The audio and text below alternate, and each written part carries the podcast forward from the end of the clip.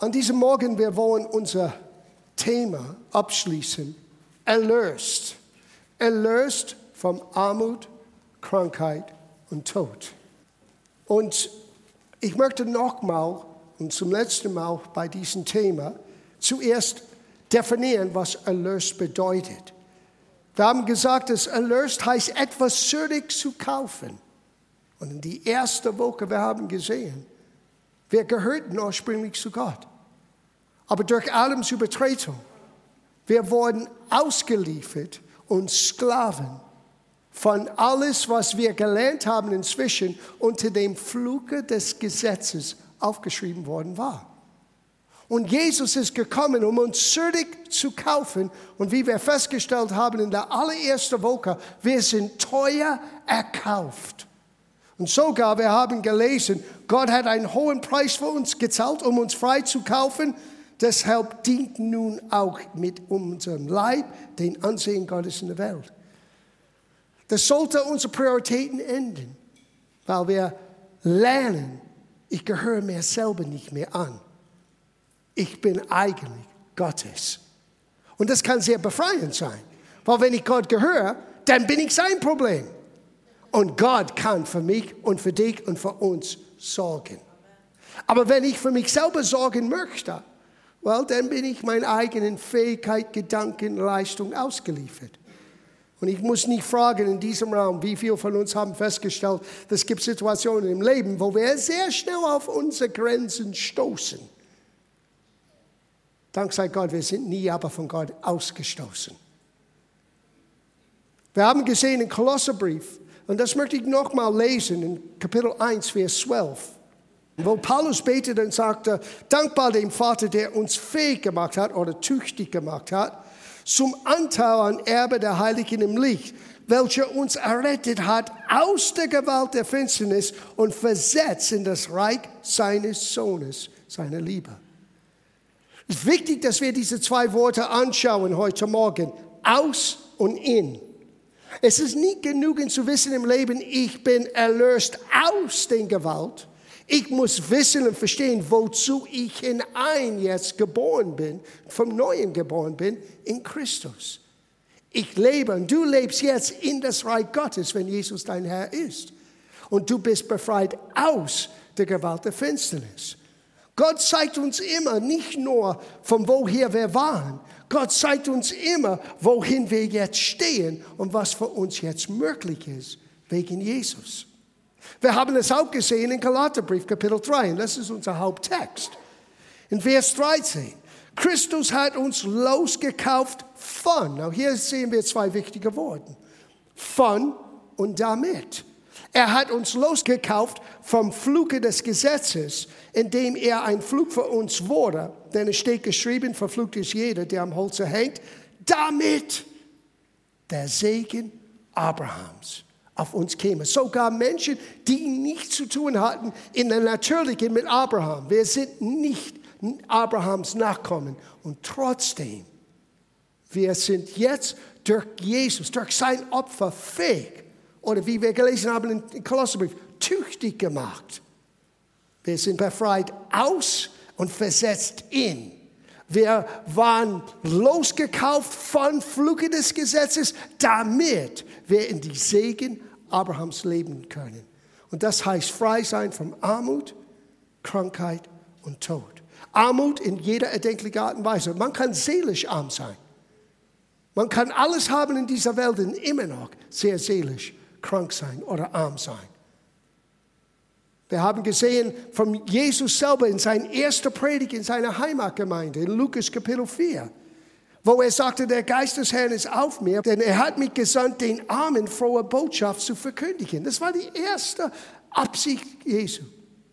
Die Menschen, die arm sind, müssen wissen, Gott möchte für sich sorgen. Und das nächste, zu heilen. Gott möchte uns heilen. Seelisch, zerbrochenen Herzen, aber auch die Blinden, die Lahmen, unser menschlicher Gebrechen möchte Gott heilen. Und deswegen heißt das, durch seinen Wunden, durch das Wunder Jesu am Kreuz sind wir heil geworden. Aber jetzt kommen wir zu dem dritten Bereich. Und der dritten Bereich ist diesen Trennung von Gott. Und du sagst, wo ist diese Gedanken in dieser ersten Predigt? Weil ich habe gesagt, in Lukas 4, du findest alle drei Bereiche. Armut, befreit von Armut. Krankheit, befreit von Krankheit. Aber schau das Ende von seinem Predigt an. Er ist gekommen, um das angenehme Jahr des Herrn zu verkündigen. Na, das angenehme Jahr des Herrn war für die jüdische Volk damals ein Jubeljahr, wo alle Schuld erlassen wurde.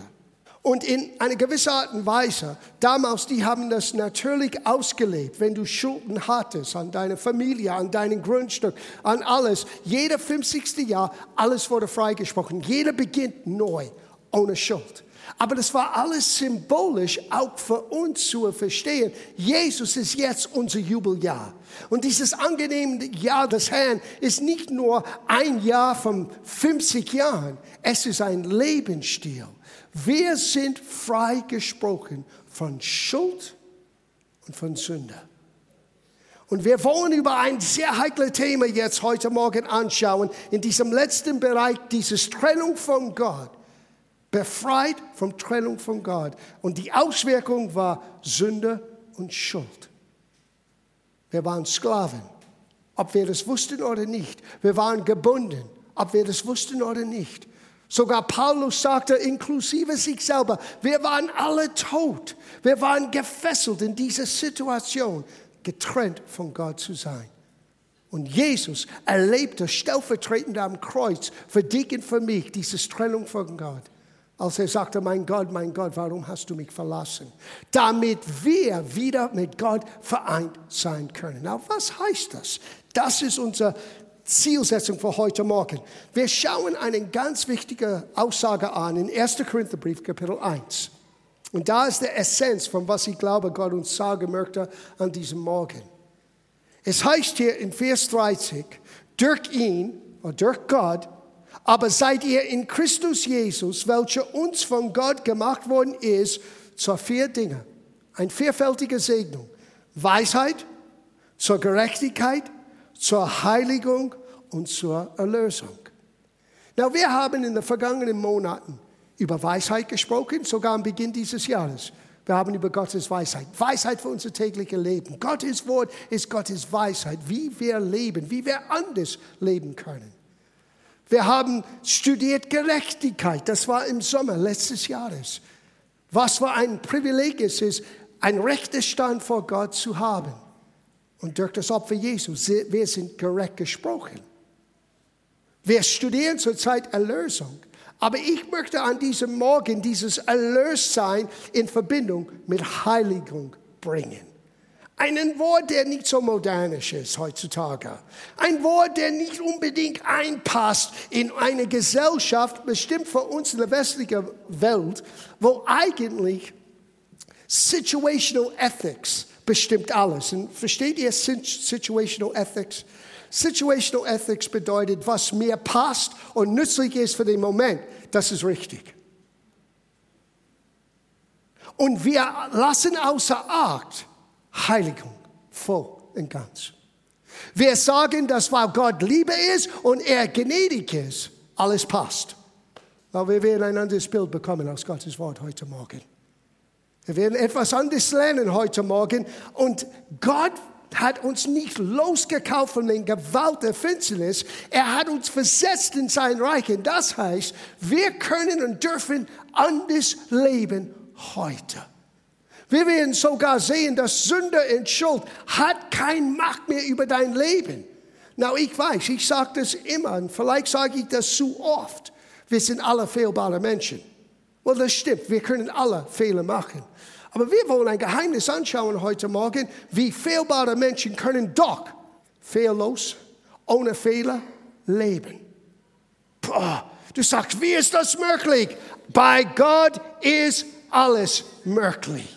Und dieses Erlössein von Herrn heißt nicht nur, dass wir sind losgekauft aus der Gewalt der Finsternis. Wir sollten jetzt anders leben. Sogar das Wort Heiligung bedeutet abgesondert anders zu sein. Du und ich sollten anders leben, anders reagieren, anders reden, anders handeln in unser Alltag. damit die Menschen um uns herum von unser Leben lesen können, verstehen können, was das Evangelium eigentlich bedeutet. Ein sehr heikles Thema. Schauen wir das an. Bevor wir Epheserbrief anschauen, ihr könnt das schon jetzt anschauen in eurer Bibel, Epheserbrief Kapitel 1. Lasst mich meine Definition von Heiligung und euch geben. Heiligung ist der Prozess, bei dem wir ausleben, was in uns schon geworden ist. Zitat John Angelina. Heiligung ist der Prozess, bei dem wir ausleben, was in uns schon geworden ist. Das ist, was Heiligung ist. Wir werden gleich sehen, du bist schon heilig gesprochen. Ja, von wem? Von Gott selber. Die Heiligung hat zwei Aspekte. Der eine ist unser rechtmäßiger Stand vor Gott. Du bist heilig gesprochen, als du sagtest, Jesus, komm in mein Leben. Du bist ein Tempel Gottes geworden und der Tempel Gottes ist heilig. Gott wohnt in kein schmutziges Tempel. Vom Innen heraus bist du heilig. Aber Heiligung ist das Prozess, wo wir lernen, was in uns ist, auszuleben, damit anderen das Licht Jesu in uns sehen können. Wenn Jesus sagte, du bist das Licht der Welt, das ist, was er meinte. Und damit wir Licht sein können, wir müssen lernen, heilig zu leben. Boah. Ich habe etwas heute Morgen entdeckt. Ich war beim Studien heute Morgen. Ich saß in meinem Büro, bereite mich vor immer, obwohl ich studiert habe, die ganze Woche und das alles angeschaut. Und plötzlich ist etwas aufgetaucht, was ich in diesem Lied noch nicht gesehen habe. Ich habe gleich gesagt, Elisabeth, komm bitte, du musst das für mich neu aufschreiben, damit ich das vorlesen kann. Möchte ich das euch jetzt vorlesen, dann schauen wir Epheserbrief an. Titus Kapitel 2. Titus Kapitel 2, Verse 11 und 12. Ich war überrascht, als ich das gesehen habe, sogar geschockt. Weil heutzutage hörst du als Gegensatz zu Heiligung, dass Gott Liebe ist, gnädig ist und deswegen, es kann nicht falsch sein, wenn es eigentlich mehr so viel Freude bringt. Hm? Schauen wir das an. Titus Kapitel 2, Vers 11. Denn es ist erschienen die Gnade Gottes, heilsam aller Menschen. Sie nimmt uns in Sucht. Ah, Schreck.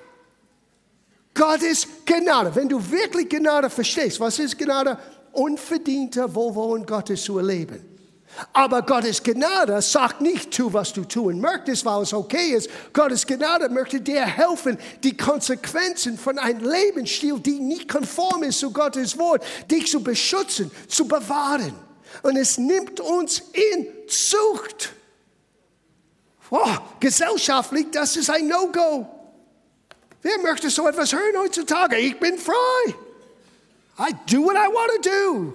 Mach dein Ding. Ja, bei der Baumarkt, ja. Aber mit Gott? Sie, wir vergessen, was es heißt. Jesus, du bist mein Herr. Das bedeutet, er ist der Chef, das ist der Chefetage. Ich bin und du bist nicht mehr dein eigener Herr. Das Evangelium züchtet uns. Gnade züchtet uns. Ich habe das vorher nie so gesehen.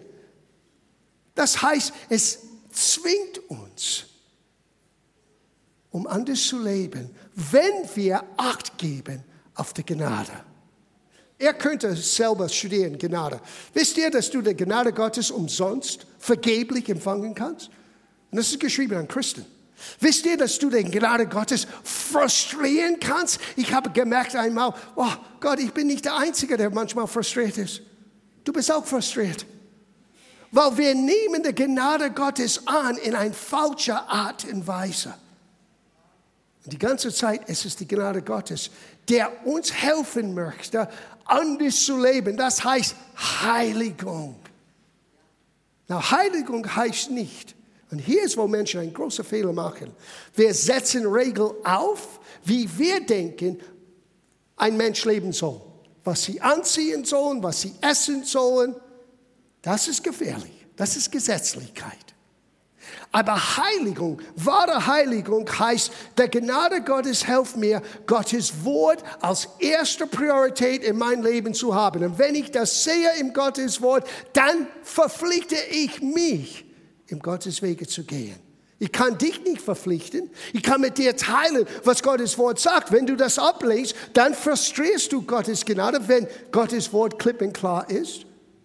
Dann kannst du den Gnade Gottes vergeblich empfangen und wir werden sehen, dass die Zielsetzung von das Evangelium ist, dass du und ich anders leben, heilig leben. Das Heiligung, dieses Prozess wird ausgelebt in deinem und meinem Leben. Schauen wir das an, es ist ganz still in dieser Gemeinde heute Morgen. Epheserbrief Kapitel 1. Zuerst, du bist heilig. Verse 3 und 4. Paulus sagte, gepriesen sei der Gott und Vater unseres Herrn Jesus Christus, der uns mit jedem geistlichen Segen gesegnet hat. Du bist gesegnet. Oh, du kannst nicht hier sitzen und so ruhig sein, wenn du würdest wissen und verstehen, was das bedeutet. Für das Opfer nächsten Sonntag werde ich selber etwas sagen. Die vergangenen paar Tage, Rita und ich waren eingeladen in der Schweiz bei einer Pastorenkonferenz und ich war überrascht. Der, der, Sprecher war Rick und Denise Renner und Rick habe ich kennengelernt vor 15 oder 16 Jahren in London durch Mel Fletcher. Einer der besten, bekanntesten Bibellehrer unserer Zeit. Er ist Pastor in Moskau, er war früher in Riga und lebt schon seit 25 Jahren mit seiner Familie hier in Europa. Und ähm, als Überraschung kam Bill Wilson. Und äh, es war schön, ein bisschen Zeit mit Bill zu haben. Bill ist Bill, was kann man sagen? Und ich glaube, für Rita war das ein Stück Neuland, weil die Pastoren, das war ein Pastorentreffen. Und das heißt, man redet ein bisschen anders zueinander und miteinander als Pastoren, weil wir alle verstehen die Herausforderungen, manchmal der Frost und manchmal die Freude, die wir alle erleben. So man geht Themen an ein bisschen anders, als man vielleicht an einem Sonntagmorgen, wenn man ein netter Pastor bleiben möchte, äh, so angeht. Aber wenn man liest, was die Herausforderungen sind für Leidenschaft, wirklich das anschaut, objektiv, wie Paulus, wie Petrus, wie Johannes warnte, den Leidenschaft nicht oberflächlich zu nehmen, weil Gott setzt sie als Gabe ein, weil wir sind auf einer Reise. Und diese Reise ist nicht unter der Herrschaft von Menschen zu sein, sondern heilig unser Leben auszuleben. Und keiner von uns sitzt in einer Situation, wo sie auch durchblickend sind. Aber Gott schenkt Gnade Vergaben, die Gemeinde zu helfen, in der Reife Christi zu kommen. Und unsere ganzen Bemühungen ist, dass du in Glauben wächst, in Freude wächst, in Segnung wächst, aber auch, dass dieser Heiligungsprozess wird ständig in eurem Leben und meinem Leben gleichzeitig vollzogen sein. Vollendet wird es eigentlich nicht wirklich sein, bis wir vor Jesus stehen, meiner Meinung nach. Aber vielleicht irre ich mich, weil es heißt auch, dass er kommt vor einem Braut, der ohne Runzel oder ohne Flecken dasteht. So, wer weiß, ähm, das überlasse ich Gott. Aber schau das an, du bist gesegnet mit jeder himmlischen Segnungen, gesegnet hat in, in, den himmlischen Regionen durch Christus, wie er uns in ihm auserwählt hat vor den Grundlegungen der Welt, damit wir heilig und tadellos werden vor ihm. Na, das heißt nicht, wenn du sterbst. Es heißt jetzt, du bist heilig und von Gottes Sicht tadellos. Obwohl wir alle wissen, wir haben einige Tadeln auf unsere Rechnungen.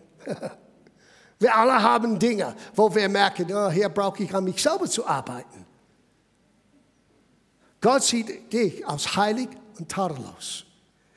Kolosserbrief Kapitel 3, Vers 12. Sieht nun an als Ausgewählter Gottes, als Heiliger und Geliebter, herzliches Erbarmen, Güte, Demut, Milde und Langmut. Siehe das an. Now, es ist erstaunlich, wenn unser Lebensstil hat keine Bedeutung an unser Stand vor Gott. Warum hat Paulus uns immer vorgewarnt, das nicht als selbstverständlich zu nehmen? Man muss schon diese Frage stellen. Wenn ich heilig und tadellos vor Gott bin, dann wozu? Ich meine, leb dein Leben und irgendwann landen wir alle im Himmel. Aber es gibt etwas Ernsthaftes hier.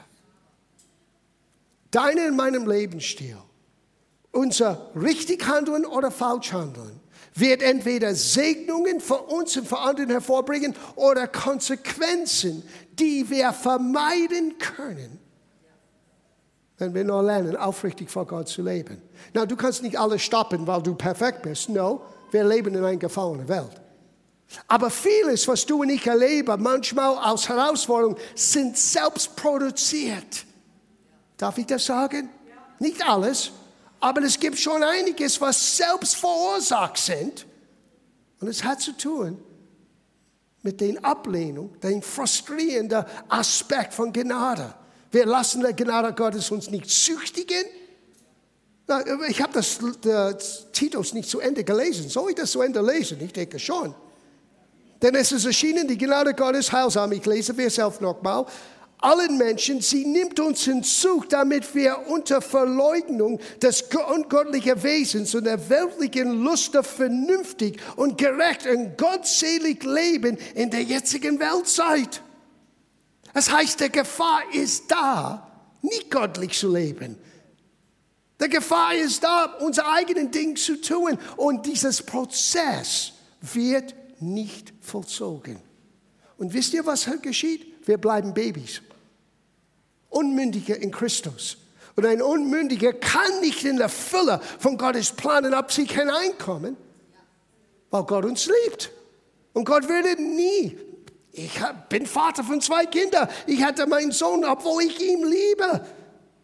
Ich liebe meinen Sohn, aber ich hätte ihm nie als Fünfjähriger meinen Autoschlüssel in der Hand gegeben und gesagt, Sohn, du bist einer meiner Erben, du sollst mein Auto fahren. Das wäre verkehrt sein. Sie verwechseln Gottes Liebe für dich mit Gottes Hand in dein Leben in einer Art und Weise, wo er dich Dinge anvertrauen kann, weil du lebst so, wie es ihm gefällt. Das in sich ist ein Prozess. Wie kann ich wissen, was Gott gefällt? Oh, bin so froh, dass du diese Frage gestellt hast. Gottes Wort ist sein Wille für dich. Du brauchst kein Engel, du brauchst kein Erdbeben, du brauchst keinen Blitz vom Himmel, du brauchst keinen Engel, der dich erschienen ist. Gottes Wort ist sein Wille für dich. Und wenn du das ablehnst, was du, was, wisst ihr, was wir tun, wenn wir das machen? Frustrierende Gnade? Nehmen wir es vergeblich und lassen diesen Suchprozess nicht in uns vollziehen. Puh. Soll ich weitergehen oder gehen wir jetzt nach Hause? Geh weiter. Drei, drei Leute sagen, geh weiter. Okay. 1. Petrus, Kapitel 1, hier wird es heikel, Vers 15. Sondern wie der, welcher euch berufen hat. Wer hat euch berufen? Wer hat euch berufen? Jesus sagte einige, ich würde sagen Gott, durch Jesus, aber okay, wir wollen theologisch nicht streiten, aber wir sind einig. Gott, der Vater, der Sohn, der Heilige Geist sind beschäftigt in dieser Berufung. Ja? Der, der berufen hat, welcher euch berufen hat, heilig ist, seid auch ihr heilig in allem Wandel. Nicht nur, dass du heilig gesprochen bist innerlich von Gott, das ist das eine. Das befähigt uns. Jetzt sagt Petrus, weil er heilig ist, solltest du heilig wandeln. Und was geschieht dann? Denn es steht geschrieben, sei heilig, denn ich bin heilig. Sieh, das gibt einen Aspekt, die wir diese Verantwortung annehmen müssen, weil wenn Heiligung ist nur Gottes Sache, Petrus hätte nie geschrieben, seid heilig. Das heißt, du hast einen Anteil in dieses Prozess, nicht nur bei Gott. Gott schenkt dir Kraft, Gott schenkt dir Gnade, Gott gibt dir die Weisheit, Gott schenkt dir sein Wort. Aber wenn wir das ablehnen, denn dieses Prozess kann nicht vollzogen. Und es bringt, bringt mit sich das größte Konsequenz von allem. Wärst du für Ewigkeit äh, immer in ewig verderbt? No, no, no, no, no. Das sage ich nicht. Wenn du an Jesus Christus glaubst, wenn er dein Herr ist, du bist ein Kind Gottes, du kommst im Himmel. Aber hier ist das Problem. Du wirst immer niedriger leben und weniger für Jesus tun, als was du hättest tun können, hättest du den Preis bezahlt, die nur du und ich bezahlen könntest, in unserer Bemühung, heilig zu sein, das auszuleben, was in uns ist. Deswegen heißt das, wenn wir vor dem Richterstuhl Christi stehen, es geht nicht um ewiger Heil oder ewiger Verdammnis. No, no, no. Das ist ein anderer Stuhl. Das gehört uns nicht. Das ist ein großes Gericht Gottes. Wir sind schon gerichtet durch das Kreuz. Wir sind schon befreit. Wir sind schon heilig und tadellos vor Gott. Es wird um etwas anderes gehen, wenn wir vor Christus stehen. wisst ihr, was es bedeutet? Was hast du getan mit das, was sich dir anvertraut hat? Und es heißt, wir werden viele weinen an diesem Tage, aber Jesus wird unser Weinen weg, wegtrocknen. Wisst ihr, warum wir werden weinen? Weil wir werden sehen, was wir hätten tun können, hätten wir wirklich nur Gott vertraut und wirklich uns bemüht, in seinen Wege zu gehen. Das nennt man Heiligung. Oh, Hammer. I say amen to that, John. Thank you. Ich habe mich selber nur ermutigt. Hebräerbrief, Kapitel 12, Vers 14. Jage den Frieden nach mit allem und der Heiligkeit. Das war schön. Rick Renner hat uns in den Ohrtext hineingeführt, um uns beizubringen, dass das Wort jagen hier bedeutet jagen. Weil in Englisch benutzt nicht das Wort jagen. Manchmal wir haben einen großen Vorteil, dass wir eine deutsche Bibel lesen können. Manchmal ist es sehr genau. Du musst das nachjagen, wie ein Jäger seine Beute nachjagt. Wir müssen lernen zu jagen nach Frieden, Frieden, äh, jagen nach dem Frieden mit allem und der Heiligkeit, welche niemand den Herrn schauen wird. Sieh, wenn wir ablehnen, die Möglichkeiten, Frieden zu stiften, wenn es sie gibt, oder den Heiligkeit auszuleben, wir werden nicht fähig sein, Gott zu schauen. Na, was heißt das? Gott ist weg von uns? No, du wirst Gottes Kraft in dein Leben nie wirklich sehen. Du wirst, er ist da, aber seine Präsenz wird keinen Unterschied ausmachen in deinem Leben, weil du hast die Tür geschlossen. Ohne Heiligkeit, wir werden den Herrn nicht sehen. Die, die Unterschied, die, der nur Jesus machen kann, durch deine und meinem Leben, durch Dinge, die wir sagen, durch Dinge, die wir tun, die sind nur Worte, wenn sie nicht erfüllt sind mit Gottes Geist. Die sind nur Taten, die nicht etwas wirklich hervorbringen für die Ewigkeit, weil das sind nur Taten. Aber wenn wir jagen nach Frieden mit allen und Heiligkeit, wir können es genauso umdrehen. Wir werden Gott schauen. Wir werden sehen, dass Gott Gott ist und er ist in unserer Mitte und er ist in meinem Leben und tut Dinge durch mein Leben, einen Unterschied auszumachen für die Welt um mich herum, inklusive meiner Welt. So, ich habe diese Frage gestellt. Ich habe schon gesagt, aber ich werde es beantworten. Wie ist es möglich, dass wir als fehlhafte Menschen heilig leben können? Wie ist das möglich? Johannes Kapitel 15, da beginnen wir. Johannes 15, Vers 3. Ihr seid schon rein. Die Heiligung ist dieses Prozess von Reinheit. Abgesondert zu sein, fähig zu sein, ein Werkzeug für Gott zu sein. Ihr seid schon rein um des Wortes willen, das ich zu euch geredet habe. So, von woher wird dieses Prozess vorangetrieben? Hier, Gottes Wort. Gottes Wort gibt uns die Fähigkeit, zuerst Gott zu kennen und zweitens zu merken, wie wir anders leben können. Aber nicht nur das, es ist nicht nur Information. Gottes Wort hat die Fähigkeit, uns eine göttliche Kraft zu geben. Das heißt Glauben und Stärkung, damit wir das ausleben, was wir beginnen zu sehen aus seinem Wort. Und Jesus sagte, dieses Prozess macht dich rein. Schauen wir das an in Epheserbrief, Kapitel 5. Hier redet Paulus zwischen der Beziehung zwischen einem Ehemann und Ehefrau und wie heilig das ist und wie besonders das ist vor Gott. Und dann sagt er folgendes, ihr Männer, liebet eure Frauen, gleich wie auch Christus die Gemeinde liebt. Ich lese Vers 25. Und sich selbst für sie hingegeben hat, auf dass er sie heiliger, nachdem er sie gereinigt, durch das Wasserbad im Wort. Sieh, dieses Heiligprozess kann nur vollzogen, wenn wir bereit sind, das Wort zu hören und zu tun, anzunehmen und auszuleben. Das ist, was dieses übernatürliche Prozess aus fehlhaften Menschen etwas so verändert sein können in uns, dass wir machen weniger und weniger und weniger Fehler. Besser heute als letztes Jahr. Morgen besser als heute. Wenn wir den Gnade Gottes nicht verstehen, wenn wir die Gnade Gottes nicht vergeblich empfangen, wenn wir zulassen, dass der Zucht der Gnade in uns vollzogen wird. Puh.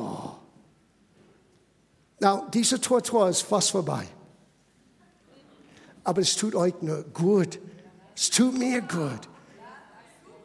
Gottes Wort und Gottes Gnade befähigt uns, heilig zu leben. Römerbrief Kapitel 6. Jetzt komme ich in Pastor Stephans Bereich. Er liebt dieser Römerbrief-Bereich. Der neue Schöpfung. Er ist eine Kapazität, könnte man sagen, in diesem Bereich. Was hat sein Leben verändert? Und ich hoffe, es verändert uns alle heute Morgen. Römerbrief Kapitel 6, Vers 11. Also auch ihr. Now, der Ursprung von dieses Wort ihr heißt uns. Paulus redet zu uns, auch heute Morgen. Haltet euch selbst dafür, dass ihr für die Sünde tot seid. Dass ihr für die Sünde tot seid, aber für Gott lebend in Christus Jesus, unserem Herrn. So soll nun die Sünde nicht herrschen in eurem sterblichen Leiber, so dass ihr seinen Lusten gehorchet. Sie zu behaupten, dass du keinen Fähigkeit hast, Fehler zu machen, Sünde zu machen. Was ist Sünde? Sünde ist, wenn wir das Falsche tun, wenn wir wissen, was richtig ist. Das ist, was Sünde ist. Ein ganz dunkler biblischer Wort. Nein, es ist ziemlich unkompliziert. Wir machen das Falsche aus unterschiedlichen Gründen. Weil wir keinen Bock haben, weil wir wollen etwas so sehr haben, weil wir vielleicht in unserer Bequemlichkeit nicht rauskommen wollen, weil äh, es heißt eigentlich Veränderung anzunehmen, wenn du frei wirklich von der Sünde leben möchtest.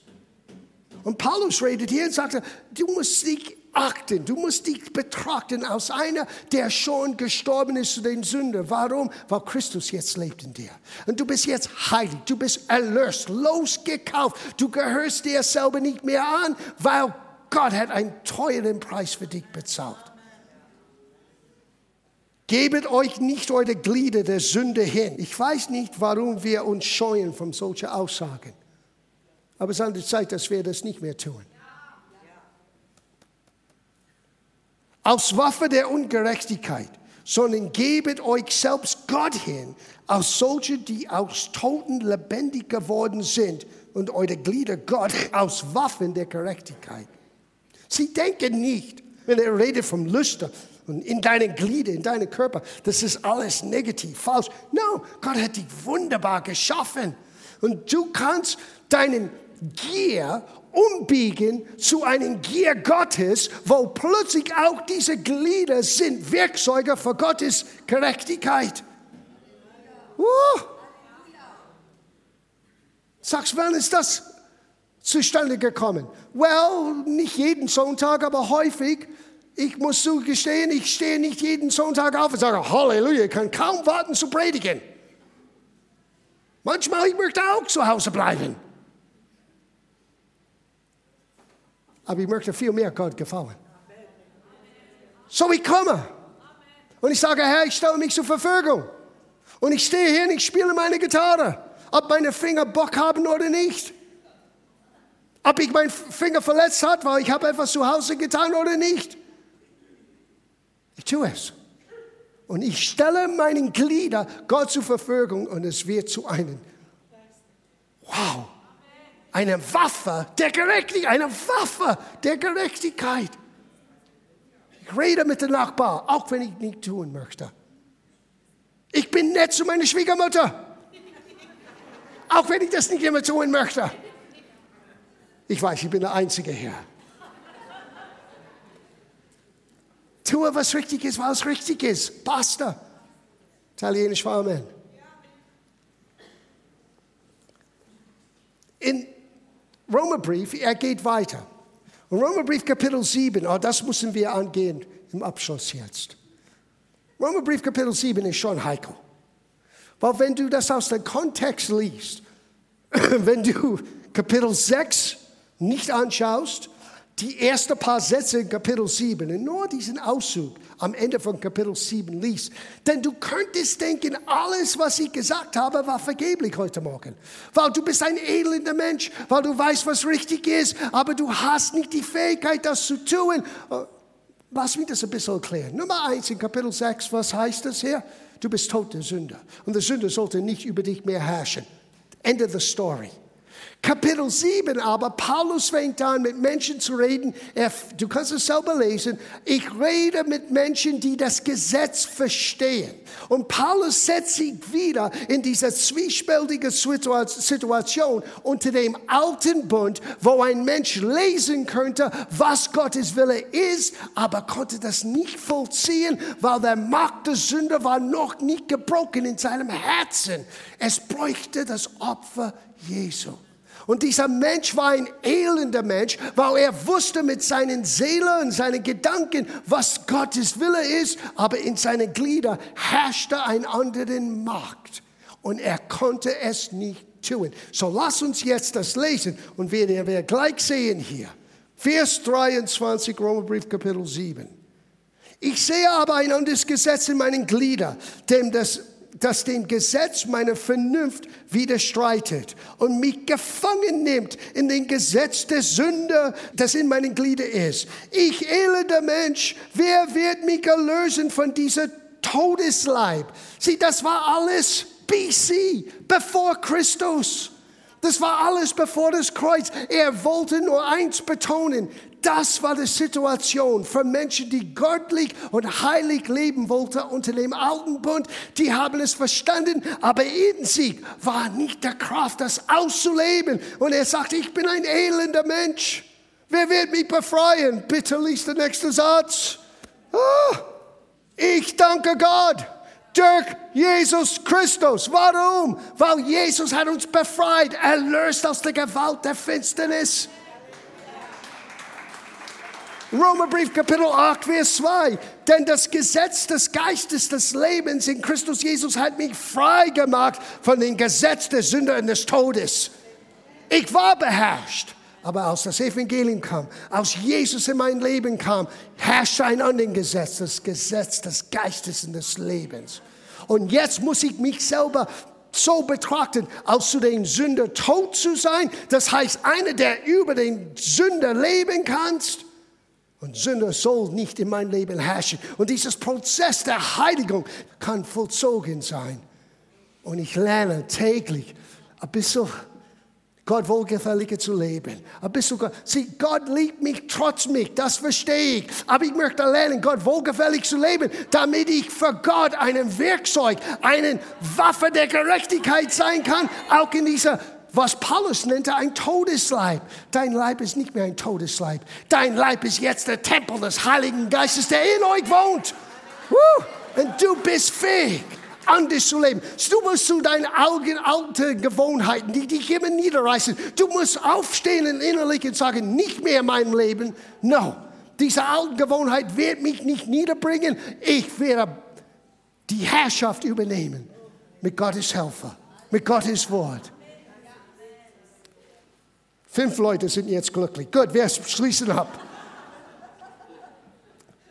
Johannes Kapitel 8, Vers 36, letzte Aussage. Wird euch nun der Sohn freimachen? Werdet ihr das tun? Schon Geschichte, schon geschehen. Er lebt, er ist auferstanden. Er ging zum Kreuz, um uns frei zu kaufen, loszukaufen aus diesen Armut und Krankheit und Trennung von Gott. Der Sohn freisetzt, ist wirklich wahrhaftig frei. wir sind frei. Und wir sind so frei, dass wir unsere eigenen Entscheidungen treffen können. Gott zwingt uns nicht. Er möchte, unser, er möchte unser Herz sehen, dass wir sagen, Herr, nicht mein Wille, sondern dein Wille geschehe. Deswegen hat er uns erlöst. Nimm es an. Kein Zucht ist Spaß am Anfang. Der alten Beispiel in der Fitnesscenter. Gehst du nicht für ein bisschen, dann gehst du einmal. Ah, fürchterlich. Aber wie gut es dir tut. Und wie schnell wird dieses Unangenehme überwunden, wenn du nochmal gehst und nochmal gehst. Und plötzlich, du hast kein Muskelkater mehr. Plötzlich, das Fitnesscenter ist nicht dein Feind, es ist eigentlich ein Ort, wo du wieder gesund und gut dich trainieren kannst. Das brauchen wir alle, auch im Geist. Deswegen, wir werden es lieber aus dem Weg gehen. Aber ich habe gelernt, wenn ich das konfrontiere, wenn ich meine eigenen Schweinehund in mir überwinde mit Gottes Hilfe und sage, ich tue es trotzdem. Nur weil ich weiß, es macht Gott froh.